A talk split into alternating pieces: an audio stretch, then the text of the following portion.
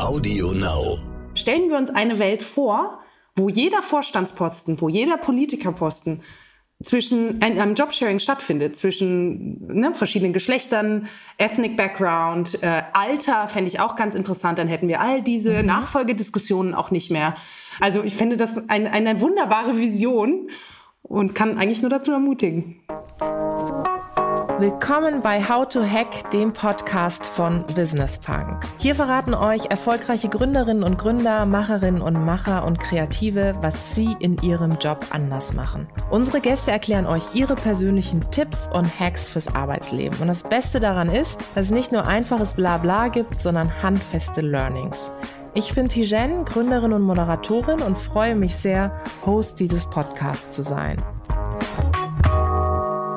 Hallo zusammen und herzlich willkommen zu einer neuen Folge von How to Hack, dem Podcast von Business Punk. Ja, ich freue mich auch dieses Mal wieder, dass ihr dabei seid und zugeschaltet habt und habe hier eine Gästin mir zugeschaltet, die ich so ehrlicherweise so im letzten Jahr richtig auch für mich entdeckt habe. Ja, es gibt ja so Menschen, wo man sagt, ja, die ploppen immer wieder auf der Timeline auf, auf verschiedenen Kanälen. Wir haben gemeinsame Kontakte, die wir ganz gut kennen und Verbindungen. Und irgendwann kommt so der Moment, und das war bei uns beiden so, als es nämlich eine Konferenz gab bei Xing. Virtuell war ich dann dazugeschaltet, sie war in Hamburg, analog vor Ort.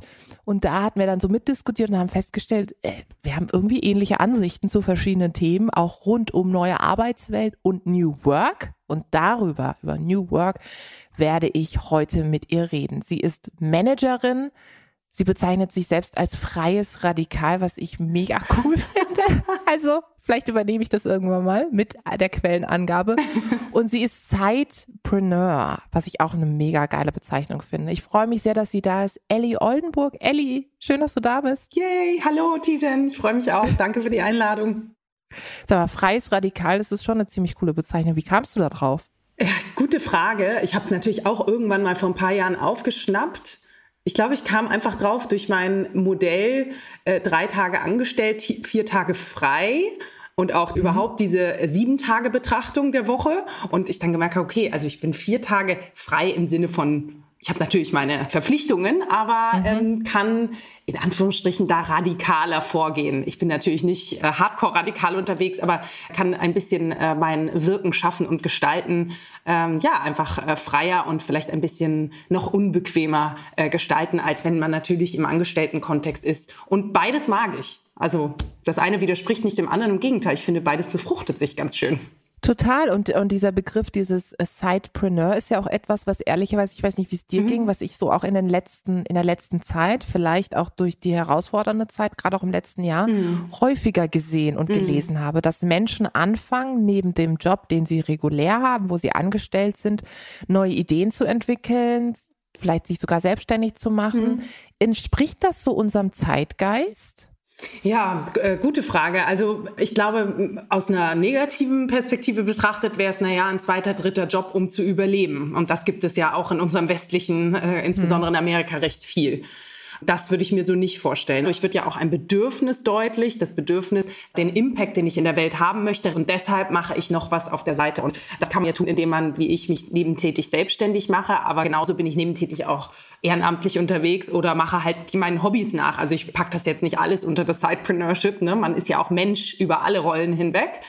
Aber ähm, ich finde das schon, gerade wenn man in einem sogenannten äh, Developed Country äh, wie wir arbeiten und es sich auch finanziell irgendwo leisten kann und merkt, da ist eine Kapazität, mhm. der ich noch einen Outlet geben möchte, dann habe ich auch wahrgenommen, natürlich bewege ich mich da auch in einer Social-Media-Blase, die sich dem Thema widmet, aber habe ich auch wahrgenommen, dass sich mehr Menschen auch mit anderen Themen da beschäftigen möchten. Definitiv. Und es ist ja auch eine Chance, finde ich. Also es hat ja auch ähm, Total. eine positive Entwicklung dann auch auf das, ich sag mal, Angestelltsein. Ne? Mhm. Also je mehr Ideen du sonst so hast in den drei oder zwei Tagen, je nachdem, wie du es machst, wo du was anderes machst, kann das ja einen super Effekt darauf haben, wie du deinen anderen Job sozusagen Absolut. angehst. Also ein erweiterter ähm, Horizont äh, hilft dem anderen Job, hilft so dem Privatleben, hilft allem. Also absolut. Das ist ja auch Diversity quasi auf einer anderen Ebene, ne? sich selbst auch diverser aufzustellen und anzuerkennen, dass man auch selber nicht nur eins ist, sondern Total. vieles ist und vieles sein kann. Genau. Und manchmal das eine mehr, manchmal das andere. Und das, genau. ähm, ja, das ist ein, ein Je nachdem, Geschenk. wer einem gegenüber sitzt. Ganz genau, ne? ganz genau. Oder wie man auch selber in der Verfassung ist, ne? Ja, das, auch das.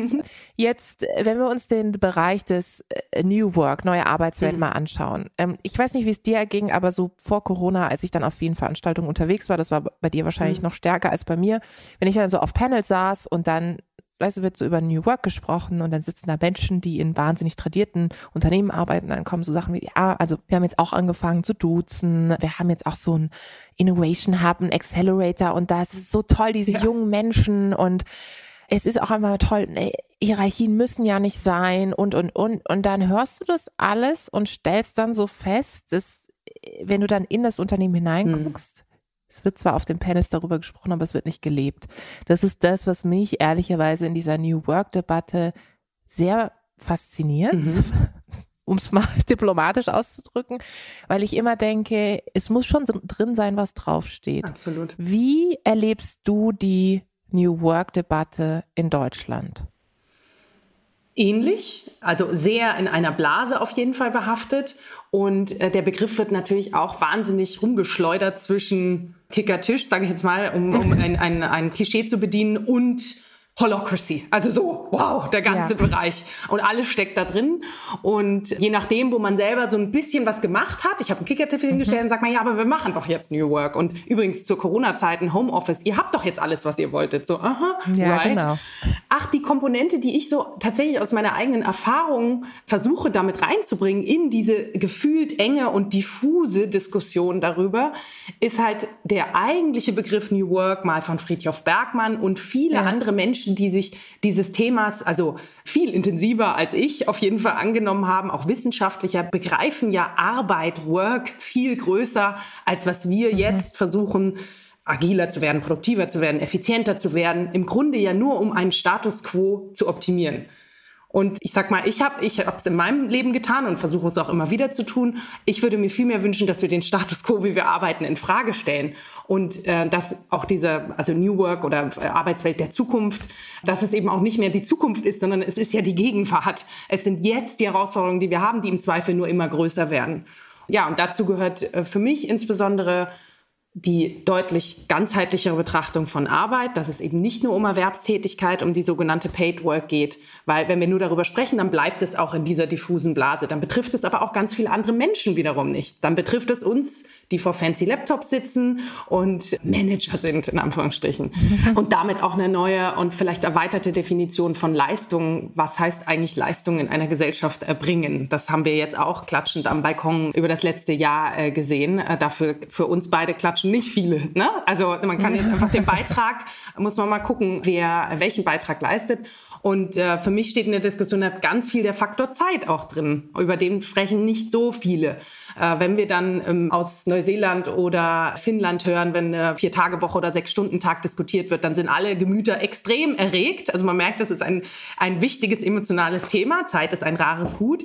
Aber so wirklich ran traut sich auch niemand. Ich kenne das aus meinem eigenen Umfeld äh, in den letzten Jahren, als ich äh, vor vielen Jahren entschieden habe, vor vier Jahren, dass ich nur drei Tage die Woche meinen Corporate-Job machen mhm. will.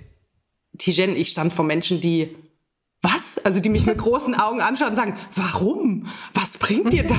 Du hast doch so eine steile Karriere. Warum? Also steile Karriere, was ist das mhm, auch, ne? Mhm. Und, und klar, und auch mein eigenes Ego übrigens total dagegen. Und, und ich trotzdem in den letzten Jahren halt leben durfte, okay, Faktor Zeit ist halt auch was ganz Wichtiges. Insbesondere, wenn ich hier lebe und nicht am Hochofen irgendwo stehe und, ja, und mir das ja. aussuchen kann. Und ja, und damit, also mit dem, mit einer ganzheitlichen Betrachtung von Arbeit, mit einem ähm, Zeit ganz anders einzuteilen, kommt natürlich auch, wie messen wir eigentlich Erfolg? Wie messen wir Führung? Wie messen wir Karriere und äh, eine Gesellschaft, die sich bewegt? Und das ist natürlich eine viel größere Betrachtung. Es ist auch die unbequemere Betrachtung, aber die wünsche ich mir viel mehr in dieser Diskussion.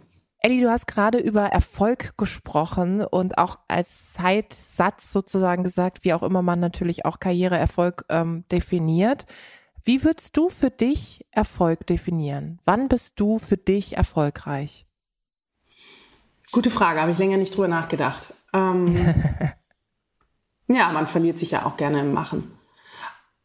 Also für mich ist Erfolg hat ganz eng was mit Lebendigkeit auch zu tun mhm. und wirken, schaffen, gestalten, also nicht nur machen und rennen und rastlos und hinterherjagen, sondern eher ich für mich habe das Gefühl, ich bin erfolgreich, wenn ich A, das Gefühl der Lebendigkeit habe. Und das muss jetzt nicht nur heißen, dass ich dann huh, mega aufgeregt bin und das, was ich auch, ich weiß, ich stelle das auch im Außen gerne dar, aber für mich kann Lebendigkeit auch ein ganz ruhiger Moment natürlich sein, wie bei vielen Menschen.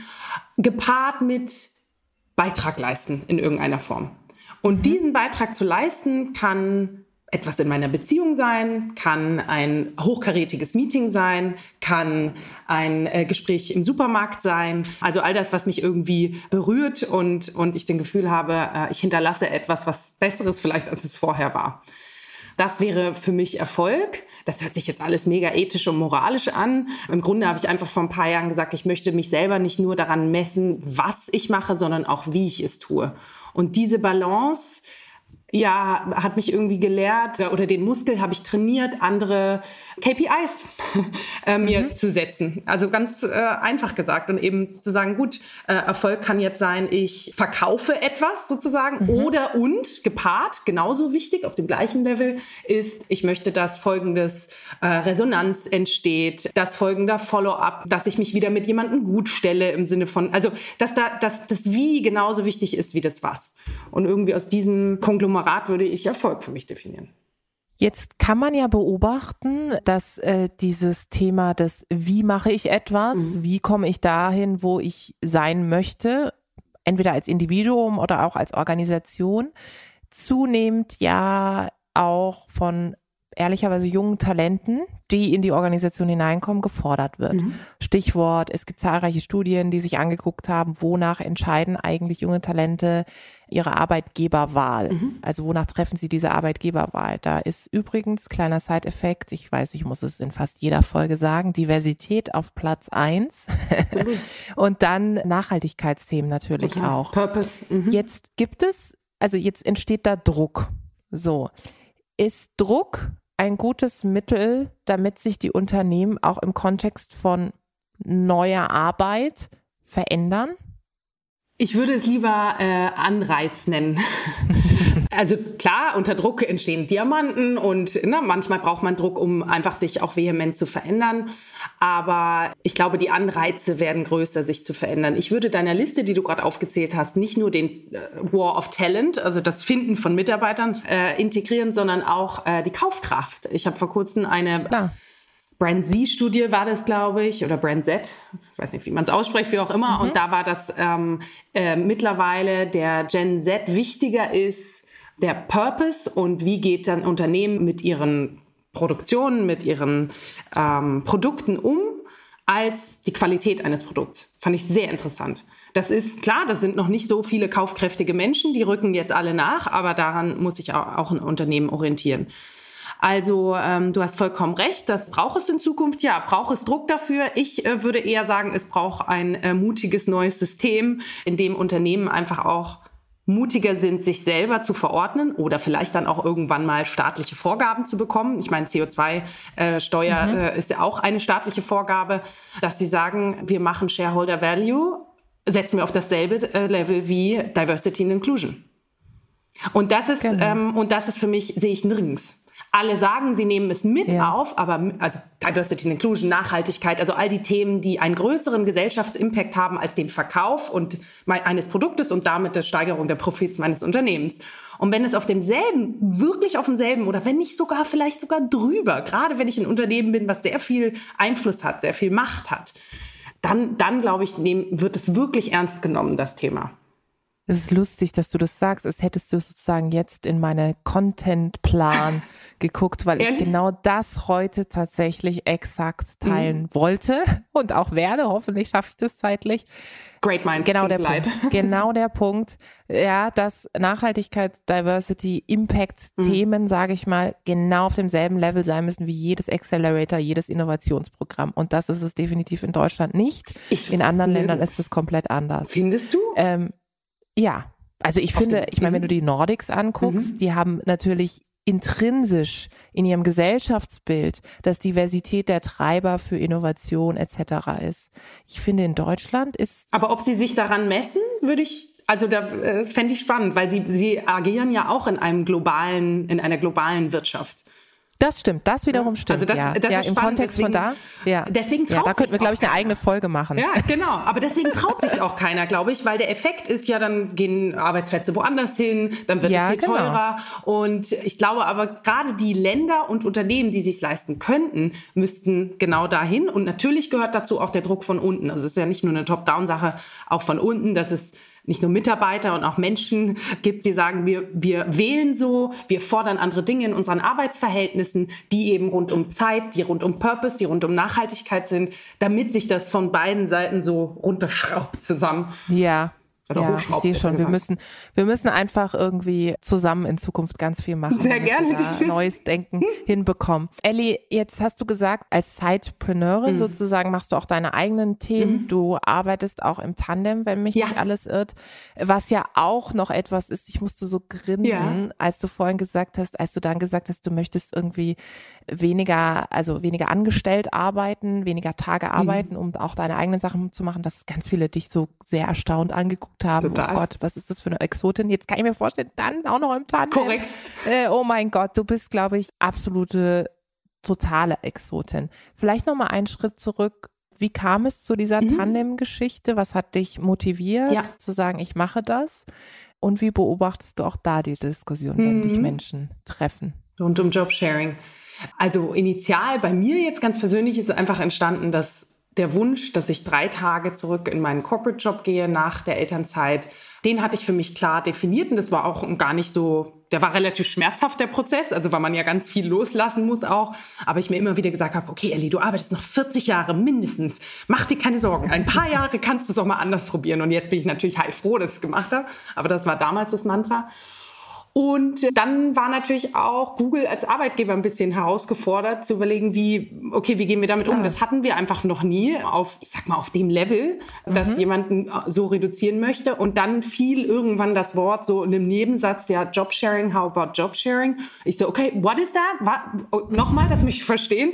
Und dann folgten einfach so oder so, ich bin einfach ein sehr kommunikativer Mensch, extrem viele Gespräche mit extrem vielen äh, Kollegen. Und irgendwann sagte mir eine Kollegin, du, ich habe gehört in dem Team, die eine möchte reduzieren, wärt ihr nicht, wenn ihr euch matcht, du mit deinen 60 mhm. und sie mit ihren 70 oder 80, was es damals war, könntet ihr nicht einen Job sharing? So, und dann gingen einfach die Gespräche los und dann haben wir uns gefunden und angeschaut und auch tief in die Augen geschaut und auch einen Tag uns zusammengesetzt. Haben wir das gleiche Werteverständnis? Wollen wir das auch gleich leben? Sind wir flexibel genug, es auch mal anzupassen? Ne? Also einmal trennt man sich, einmal kommt man wieder zusammen, je nach, je nach ja. Aufgabe einfach trauen wir uns das auch zu, in eigener Integrität Aufgaben und Ziele vor allem gemeinsam Klar. zu. Das ist eine neue Erfahrung, das sind wir nicht gewöhnt. Und haben das mit Ja beantwortet. Und dann ging es aber auch relativ schnell, weil alle, man braucht natürlich auch einen Manager, der dahinter steht, denn das hatten wir.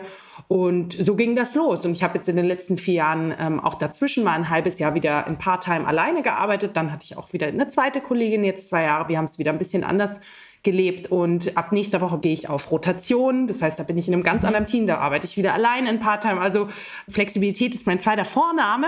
Äh, ich merke schon. genau, aber das ist ein ganz, ich muss sagen, jetzt zurück zu deiner Frage.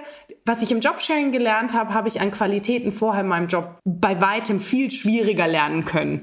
Ja. Und gerade diese Qualitäten, die rumgeschlagen werden, auch in der New Work-Debatte, Kollaboration.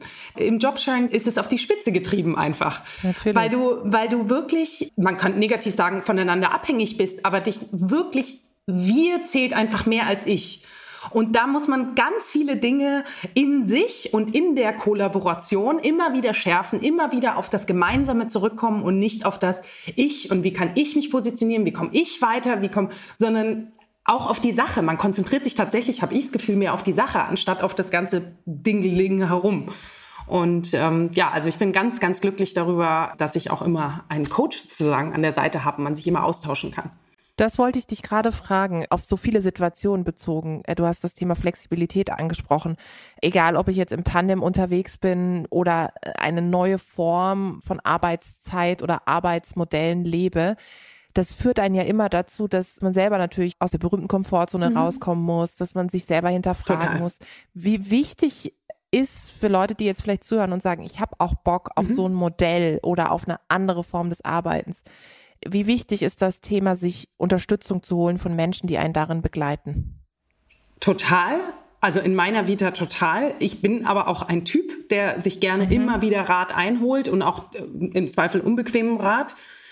Aber ich kann nur total dazu ermutigen, Feedback is a gift, das wäre natürlich der Untertitel äh, dieser Frage, aber das ist ja auch ein eigener so Abschälprozess, das ist ein eigener Emanzipationsprozess, eine Katharsis. Das Wort habe ich vor kurzem mal wieder aufgegriffen, liebe ich. Also man, man lernt so viel mehr über sich und damit über die Welt und über Gemeinschaften und wie wir Menschen funktionieren und was unsere Pitfalls sind und was, wie wir gut werden. Und das ist ein, finde ich, so bereichernder Prozess.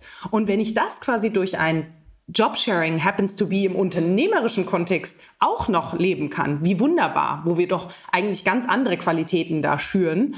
Und ich meine, jede gute, das muss man ja sagen, Beziehung, sei es jetzt zwischen Mann und Frau oder egal wie, auch zu einem Kind, man will ja wachsen an irgendwas. Und das ist ähm, schon ein Prozess, den ich ganz, ganz äh, bereichernd empfinde. Und ich glaube auch, ich, vielleicht lehne ich mich jetzt da zu weit aus dem Fenster, aber ich glaube, dass es auch die Qualitäten, die wir in Zukunft brauchen, viel mehr unterstützt.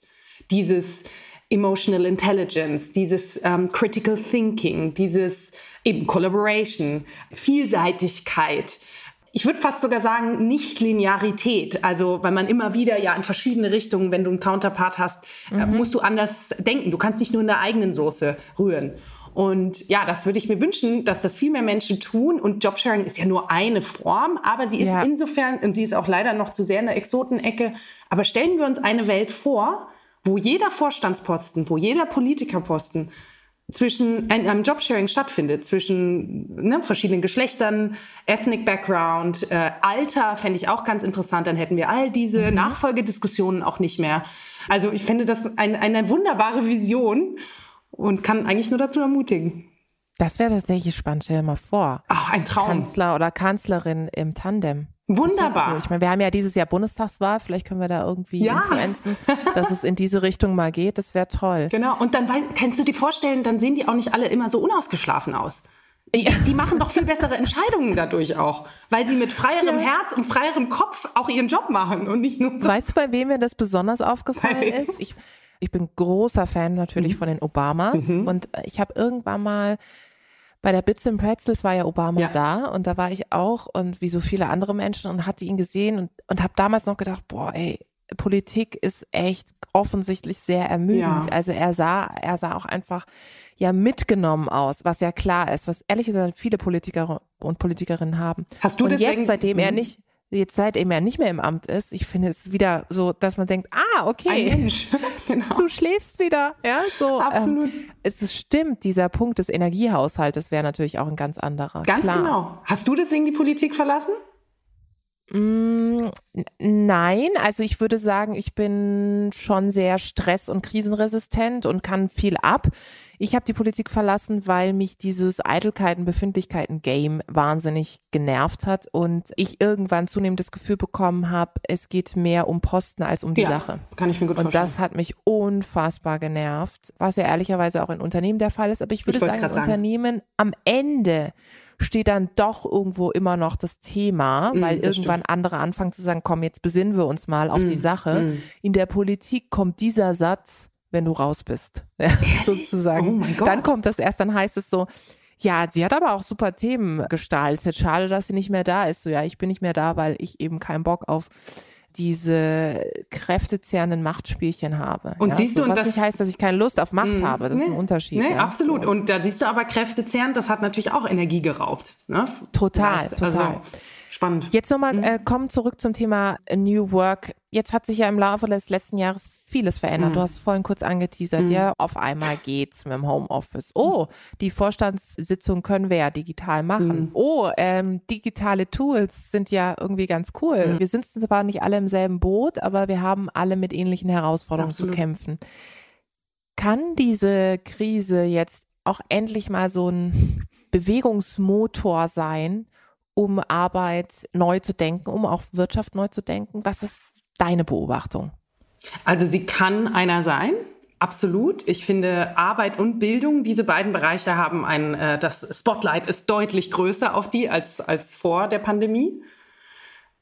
Aber wenn wir es weiterdenken und wenn wir also neues Arbeiten und ähm, die Gestaltung einer Arbeitswelt der Zukunft und ich würde sagen Gegenwart sehr, sehr ernst nehmen, dann hat das, also zumindest in meinem Verständnis und diesem sehr holistischen Verständnis halt wahnsinnig tiefgreifende Implikationen. Und da weiß ich nicht, ob wir, wir als Gesellschaft, wir als Politik, als Staat, als ähm, Akteur in einem globalisierten Kapitalismus uns trauen, so radikal und fundamental einzugreifen dass man eben sagt, na gut, die Gehälter von Pflegekräften sind nicht vom Himmel gefallen. Die können wir schon ändern, aber das hat natürlich mhm. Implikationen an anderen Stellen.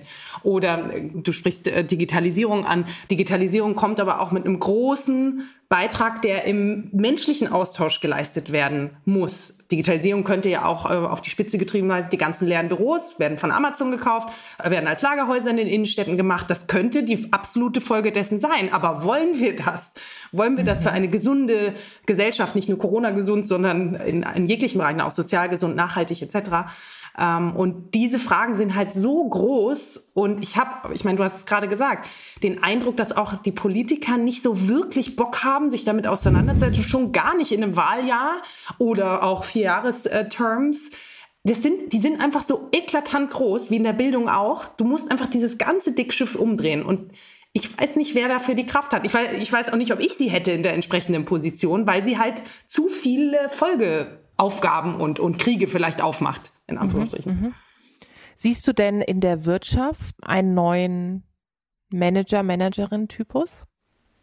Total. Also wenn es um genau diese menschlichen Aspekte und die Führung von Digitalisierung, die Führung der wichtigen Themen in der Zukunft geht, dann können wir, glaube ich, nicht mit dem, ah, mit dem Idealbild des heutigen Managers weitermachen, mhm. der Idealbild Politiker, glaube ich, ganz ähnlich, wie du ihn gerade mhm. beschrieben hast, also eher macht- und positionsbesessen ist, der oder die eigene Karriere ähm, im Vordergrund hat und auch wenig empathisch mit allem außenrum umgeht. Mhm. Da keine Antennen für hat, auch nicht gut loslassen kann, ne? Verantwortung abzugeben, wirklich zu teilen etwas.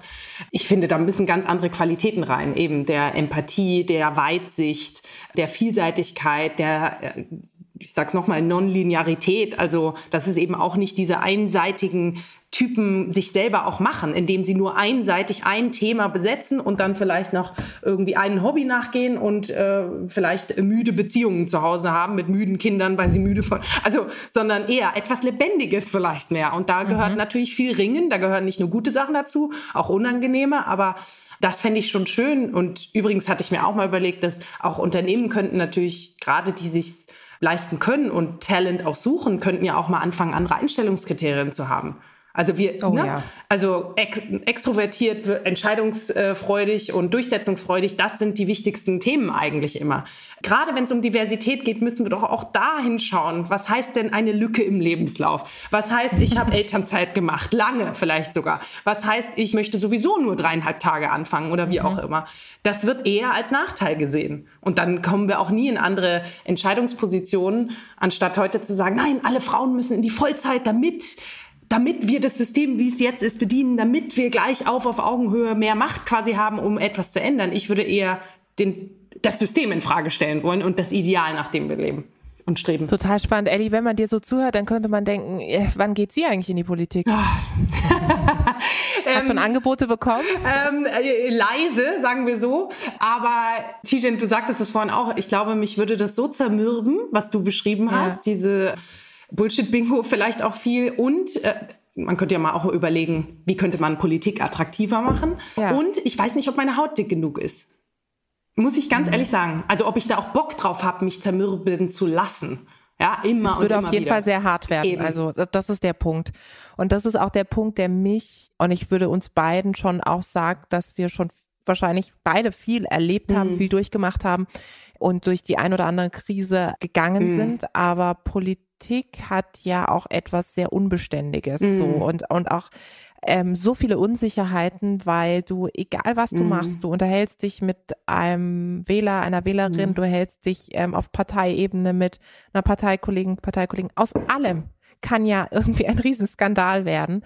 Und das sozusagen auszu nicht nur auszuhalten, sondern sich dessen bewusst zu sein mhm. und damit dann ja zu hantieren, ist, ist schon hard stuff. Und Absolut. genau was du sagst, ich wünsche mir auch, dass die Politik, die Parteien vor allem, die in der Verantwortung sind, einen neuen Typus mm. von Politikerinnen und Politikern auch zulassen. Mm, absolut. Und sagen, wir nehmen halt nicht die typische auch Kaminkarriere in der Politik, sondern wir nehmen auch mal Zeiteinsteiger genau. ja, und Einsteigerinnen. Elli, ganz zum Schluss äh, ja. natürlich nochmal das große Ganze. Was ist das, was du dir wünschst für die Arbeitswelt der, der Zukunft? Aber ehrlicherweise, du hast vorhin gesagt, auch der Gegenwart. Was ist das, wo du sagst, wenn wir diese vielleicht sogar schon Mini-Steps gehen, dann haben wir schon viel erreicht? Ich wünsche mir, dass die Arbeit und Leistung ganzheitlich betrachtet. Und dass diese Welt eben sieht, egal welchen Beitrag ein Mensch leistet, der einer Gemeinschaft und der dem Planeten und der einer, einer Zivilgesellschaft gut tut, anerkannt wird und auch entsprechend so entlohnt wird und gewertschätzt wird. Es ist ja nicht nur der Lohn, sondern auch die Wertschätzung und damit etwas sehr Inklusives, Integratives entwickelt und wir nicht an, an Zeitstrukturen, an alten Familien und äh, Modellen, äh, Arbeitsmodellen festhalten, um etwas Neues zu erreichen. Ich glaube, wir müssen es umgekehrt tun. Und genau, und damit letztendlich Bottomline, wir von der Sucht nach quantitativen Messwerten und KPIs etwas zurückgehen und mehr auf die qualitativen Entwicklungen, und zwar hier in Deutschland, aber natürlich auch global galaktisch, uns anschauen, wie die sich verändern. Stichwort Wellbeing, Gesundheit, äh, soziale Verteilung und natürlich am Ende Planet, weil ohne den geht's nicht alle der, den Impact. Das ist eine Arbeitswelt, die ich mir wünsche. Und die sieht natürlich extrem radikal anders aus. Und vieles kann ich auch nicht ausformulieren, konkret, weil ich äh, bin nicht Wissenschaftler. Aber es gibt ganz viele tolle Post-Economic Growth oder Post-Growth Economic Strategien, wo ich viele tolle Ansätze sehe, ähm, denen man sich viel mehr widmen könnte. Individuell, wie Unternehmen, wie Staat. Also ihr seht, wir haben noch extrem viel vor ähm, mhm. und bis dahin kann ja jeder und jede mal für sich überlegen, welchen Beitrag wir, ihr, wir alle zusammen leisten könnt. Weil ich glaube schon, dass es möglich mhm. ist, ob es im Kontext, wir haben es ein paar Mal mhm. angesprochen, von Diversität, Nachhaltigkeit ist, ob es darum geht, wie gehst du mit anderen Menschen um, welche genau. Aufmerksamkeit gibst ja. du ihnen, frag doch einfach mal auch in deinem Umfeld, wie geht's dir? Und das ist etwas, das ehrlicherweise in diesen Tagen wichtiger denn je ist, weil ich finde, es liegt an uns jetzt auch, nicht nur die Strukturen zu verändern, sondern andere Menschen darauf aufmerksam zu machen, dass wenn sie in verantwortungsvollen Absolut. Positionen sind, dass sie auch die Verantwortung haben, diese Strukturen zu verändern. Like Ellie, es hat mir großen Spaß gemacht. Wir gründen dann einfach irgendwann gemeinsam. Oh Gott. Vielen Dank. Sehr gerne. Danke dir. Bis dann. Bis dann. Vielen Dank da draußen fürs Zuhören. Ich hoffe, es hat euch gefallen. Lasst uns gerne Feedback da, Verbesserungsvorschläge, was wir besser machen können sollen, was wir vielleicht genau so behalten sollen. Abonniert uns fleißig auf iTunes oder Spotify. Ich freue mich aufs nächste Mal.